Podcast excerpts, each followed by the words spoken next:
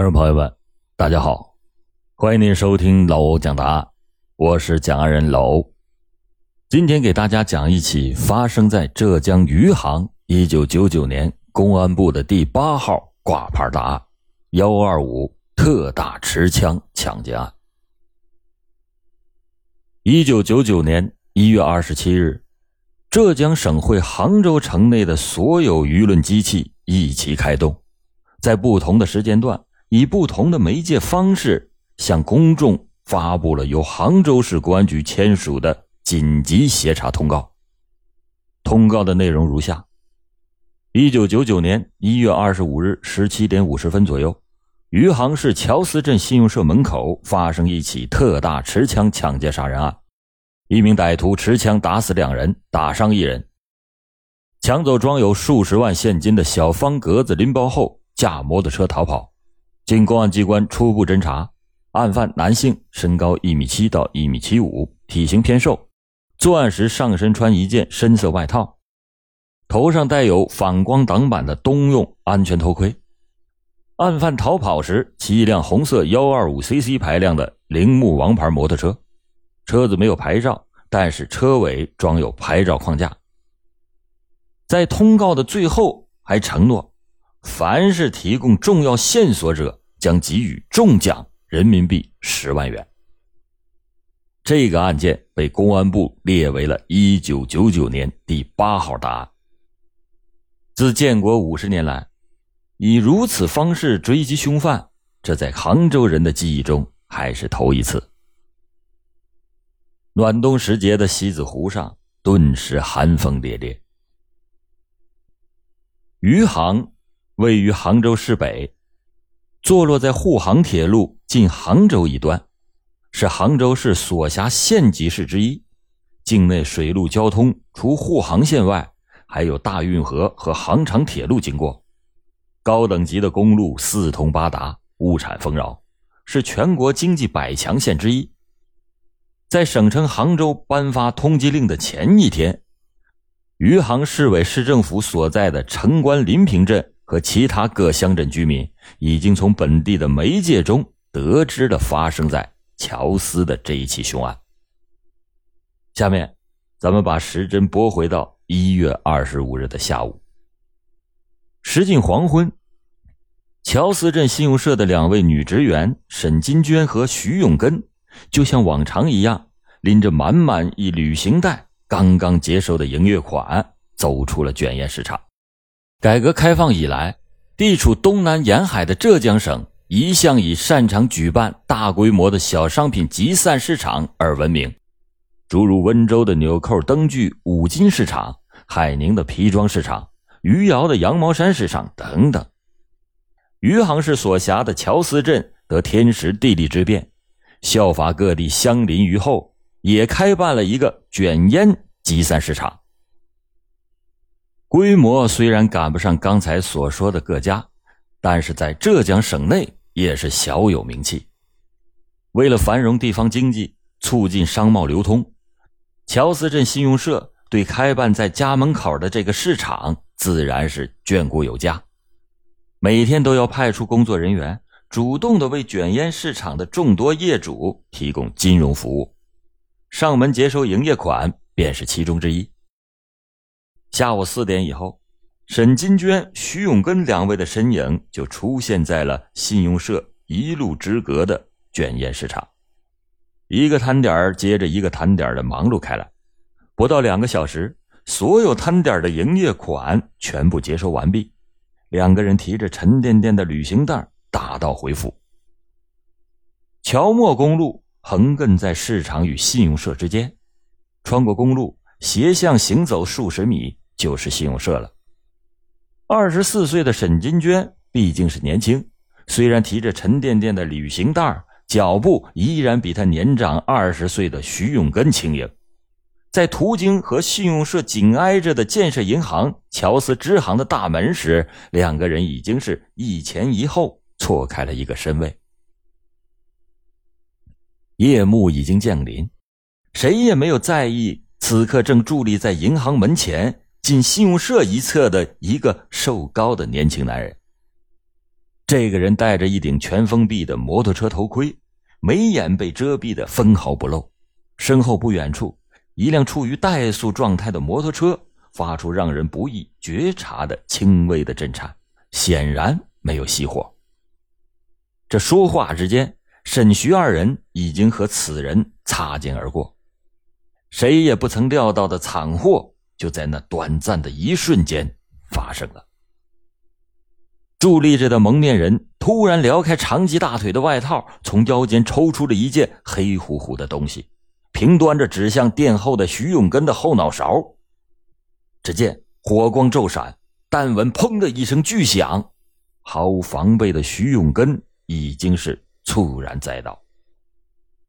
沈金娟本能的闻声回头，还没等明白是怎么回事一支罪恶的枪管已经逼面而来，又是一声巨响，子弹穿透他的面颊，夹带着他年轻的生命拂然离去。门外的巨响惊动了信用社五十五岁的门卫陈金水。老陈丝毫也没有怠慢，赶紧出门查看。蒙面人正俯身捡拾装满现款的旅行袋，见到有人来，二话不说，抬手便打。就在枪响之际，老陈顿觉胸口就像被狂飙击中了一样，整个人稻草似的飞了起来。三分钟以后，沈金娟的未婚夫开着摩托车前来接情侣下班。面对眼前的惨状，惊骇不已，浑身颤抖的掏出了手机，拨通了幺幺零。整个余杭度过了劫案发生后的第一个不眠之夜。十七点五十八分，余杭市公安局幺幺零报警服务台接到报警，当即的就发出了出警指令，并且向正在临平镇开会的局领导做了汇报。几乎就是在与此同时，乔司派出所的两位值班警察和几名联防队员，已经根据当地群众的报告赶到了案发现场，一面积极的组织抢救，一面保护现场。在血泊中，唯有徐永根还依稀尚存。一辆个体的小货车被临时的征用，拉着后脑被洞穿的徐永根，飞快的驶向余杭市第一人民医院。然而。他的生命也仅仅是延续了十几个小时，就在第二天下午便因脑死亡而撒手人寰。天已经黑透了，乔莫公路上警灯闪烁，人声嘈杂，死者亲属的哭声越过围观的人群，把凄婉的尾音抛向了夜空。余杭市公安局的七位领导全部赶到，余杭市委市政府的主要领导全部赶到。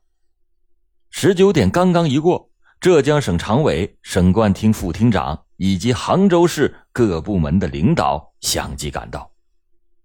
余杭市公安局刑侦大队、杭州市刑侦支队、浙江省公安厅刑侦总队的刑侦人员也是奉命从四面八方风驰电掣般的赶到，仿佛整个杭州，不是整个浙江都被惊废了。飞来的人祸使乔司镇。成为了全省的焦点。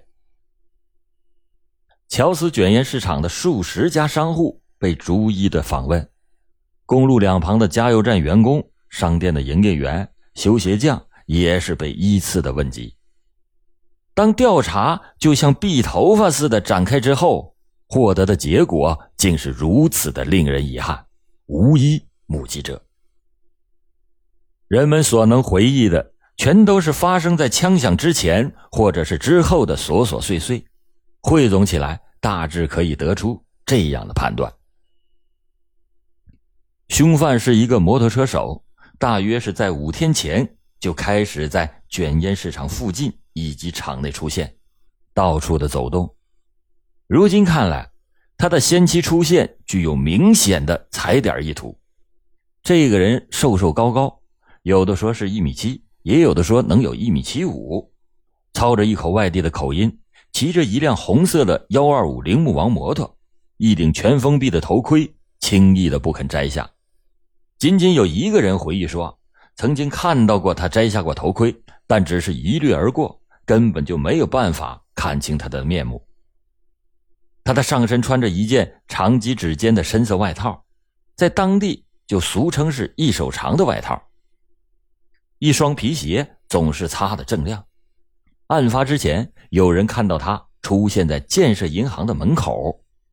枪响之后，有一个个体肉铺的老板开着摩托途经过此地，他见到此人相当娴熟的驾着一辆没有牌照的摩托车向北而去，他觉得非常可疑，便是一路的尾随。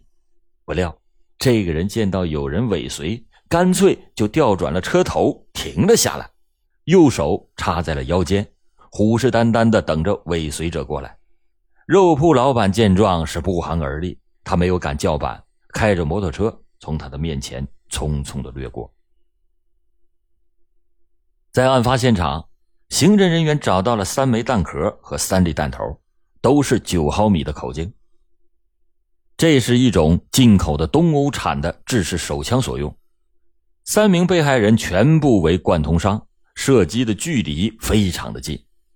法医从两位金融女职工的伤口处都查出了火药的痕迹，这个枪穿透力非常的强大。根据卷烟市场众商户手中的存款凭证统计，两位女职员当天收储的营业款共计高达七十一万元人民币，这些钱都被他俩装到了一个长大概四十厘米、宽高各二十厘米的旅行袋。这个旅行袋很新。是那种细帆布的质地，黄底儿，上面还镶嵌着咖啡色的线条。经过踩点的凶犯显然已经掌握了他们每天的工作规律，作案的意图非常的明确。到了午夜时分，以上的这些调查结果得以初步的归纳，随即由浙江省杭州市余杭市公安机关三级刑侦部门人员组成的幺二五枪案专案组。迅速的成立，决定立即封锁从乔司通往杭州、临平、海宁、德清等方向的交通要道，设卡查缉，布控追捕，并且对乔司、临平镇以及周边地区做重点的排查。这凶讯就像风似的刮遍了余杭的大街小巷、村村户户，生活方式各异、生存状态悬殊的城乡居民们。在同一种悲天悯人的情绪的刺激下，不约而同的对他人的命运与不幸表现出了前所未有的关注。具有中国特色的发动群众，之所以能够取得广泛而持久的收敛，是因为对人性有着独到而又透彻的理解。纵览这起案件的关关节节，甚至可以这样断言。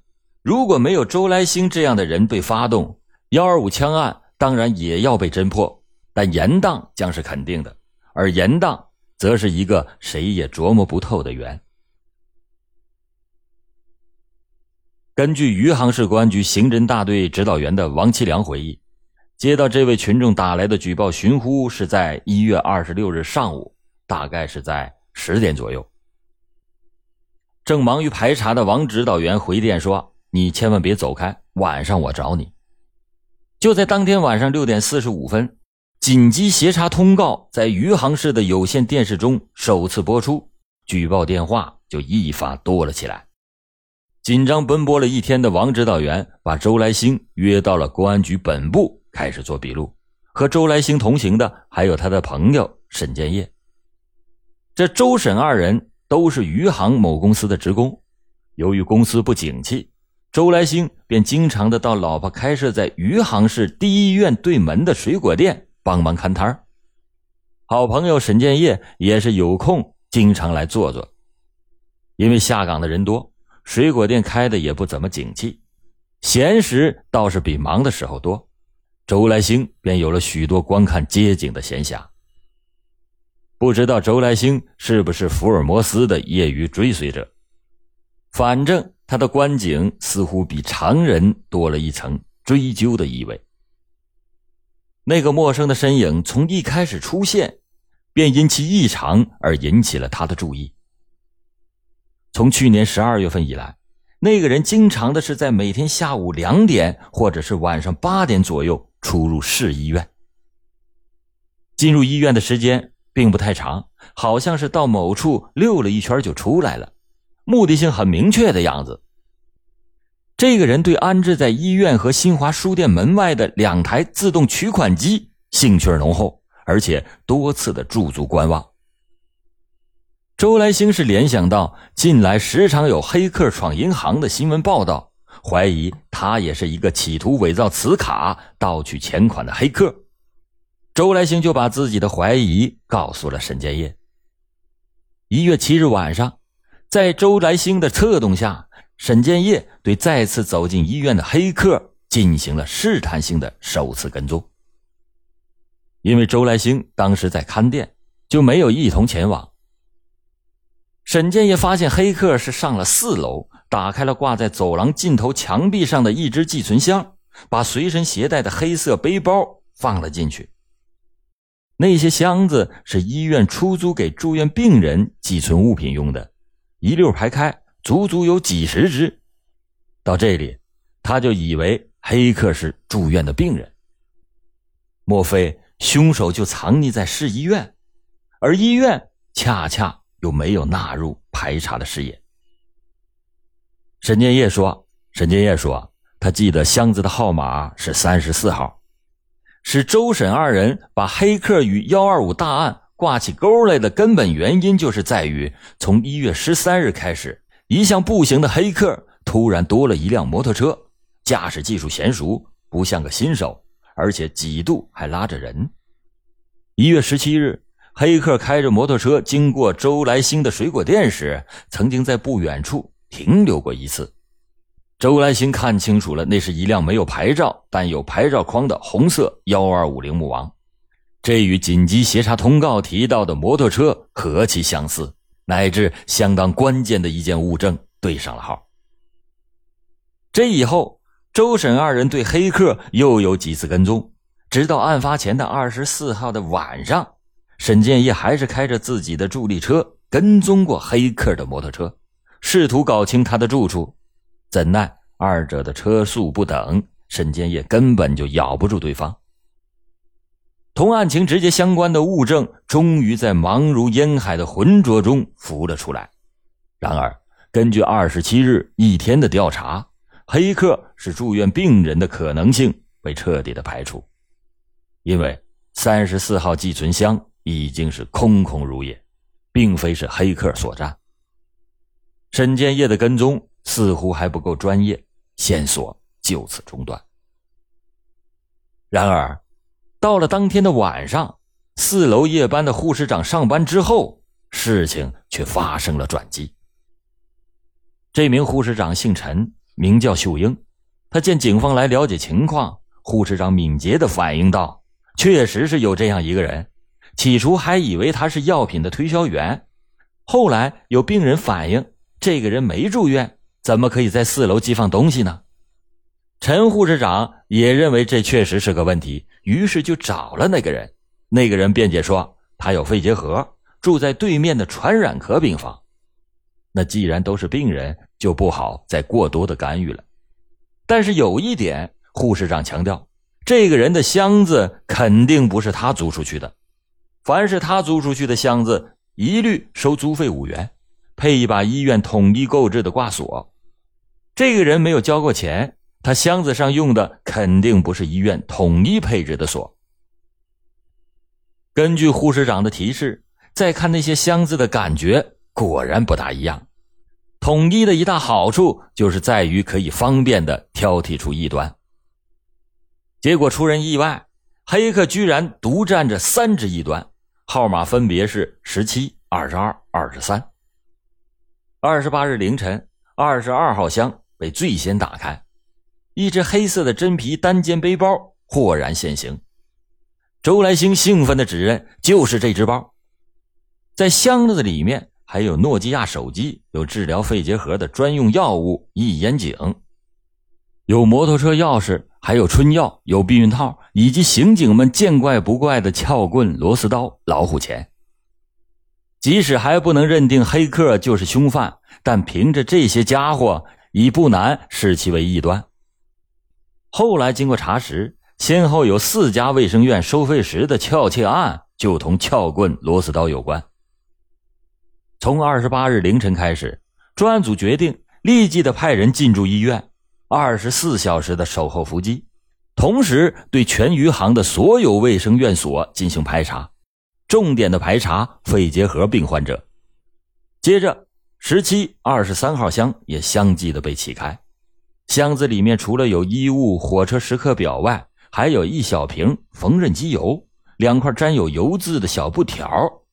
熟悉武器的人都知道，这样的布条。用来擦枪管是蛮合适的。三十日的晚上，经过电镜微量成分分析，技侦部门认定两块小布条上的硫化梯和残留在幺二五被害人身上的硫化梯比对相同。硫化梯同案情直接相关的物证，终于从茫如烟海的混沌中浮了出来。当天晚上。上海铁路公安局著名的模拟画像专家张鑫应邀赶到余杭，在几位目击证人的帮助下，勾画出了凶手的模拟画像。与此同时，技侦人员还从寄存箱内提取到了一枚右手食指的指纹。这枚指纹在箱内的多种物品上重复出现，非事主莫属。午夜时分，从刚刚结束的杭州市公安局会议上。传来了省委副书记、杭州市委书记提出的力争春节前破案的要求。三十一日晚上，余杭电视台再次的发布了紧急协查通告。和前一次不同的是，第二次的通告配发了由张鑫绘制的凶犯模拟画像。从现在到春节，满打满算也只有半个月了。春节前破案有可能吗？好了。欢迎您明天继续收听老欧讲答案，余杭幺二五特大持枪抢劫案下集。